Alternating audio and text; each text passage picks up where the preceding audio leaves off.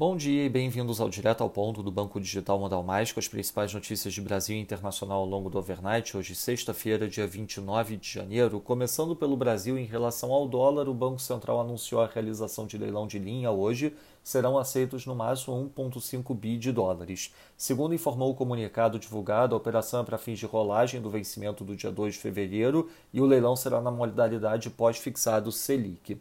Em relação ao Covid, o governador de São Paulo, João Dória, afirmou que solicitou ao Instituto Butantan que priorize estados e municípios caso o Ministério da Saúde não confirme a compra adicional de 54 milhões de doses da Coronavac. Passando para a política, a cúpula do DEM se reuniu em Brasília para tentar minimizar a disputa pública sobre quem o partido apoiará e evitar uma briga de lixas de apoios na segunda-feira. Já o Globo relata sobre a reforma ministerial que os republicanos devem indicar o próximo ministro da Cidadania, reforçando a tese de retorno de Onyx Lorenzoni para o Planalto. Na economia, o presidente Bolsonaro voltou a afirmar em live semanal que a prorrogação do auxílio emergencial quebraria o país. Sobre a situação dos caminhoneiros, o presidente lamentou o custo do combustível e o peso do item para caminhoneiros, mas destacou que a Petrobras tem autonomia para tomar esse tipo de decisão. Preocupado com o impacto desse reajuste sobre os caminhoneiros, Bolsonaro disse que analisa formas para tentar compensar a categoria, mas explicou que as alternativas apresentadas pela equipe econômica para aliviar os custos iriam penalizar todo mundo.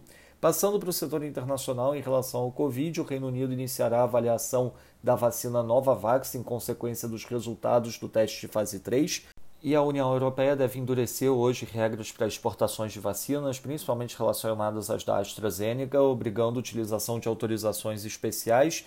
Nos Estados Unidos, segundo o New York Times, a Robinhood levantou mais de um bilhão de dólares de investidores em infusão de capital de emergência. A notícia vai na linha de que a empresa também pediu crédito em diversos bancos. Na Alemanha, o PIB do quarto TRI avançou 0,1%, marginalmente acima do esperado, que foi 0%, e o desemprego ficou em 6%, marginalmente abaixo do esperado, 6,1%. No Japão, o CPI de Tóquio mostrou variação de menos 0,5% no headline year over year, pior do que o esperado, que era avaliação de menos 0,3%. Já o CPI ex-Fresh Food and Energy variou 0,2%, maior do que o esperado, 0%. A produção industrial preliminar de dezembro mostrou queda de 1,6% no mês, pior do que o esperado, menos 1,5%. Na China, em resposta ao avanço nas taxas de overnight, PIBOC negou rumores de que elevou as taxas de juros do Standing Loan Facility. Na agenda do dia hoje, destaque às nove e meia da manhã para a divulgação dos dados de política fiscal no Brasil, às dez e meia da manhã divulgação do PIB do Canadá, às onze e quarenta e cinco Chicago nos Estados Unidos e às 3 da tarde a aparição do Kaplan do Fed.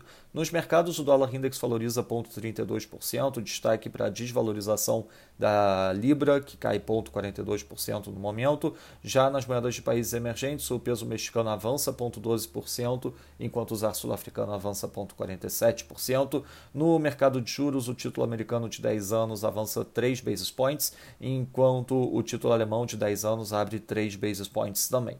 No mercado de ações, S&P futuro caindo 0,90%, enquanto o DAX cai 0,76%. Já no mercado de commodities, o WTI avança 0,25%, enquanto o Brent avança 0,56%.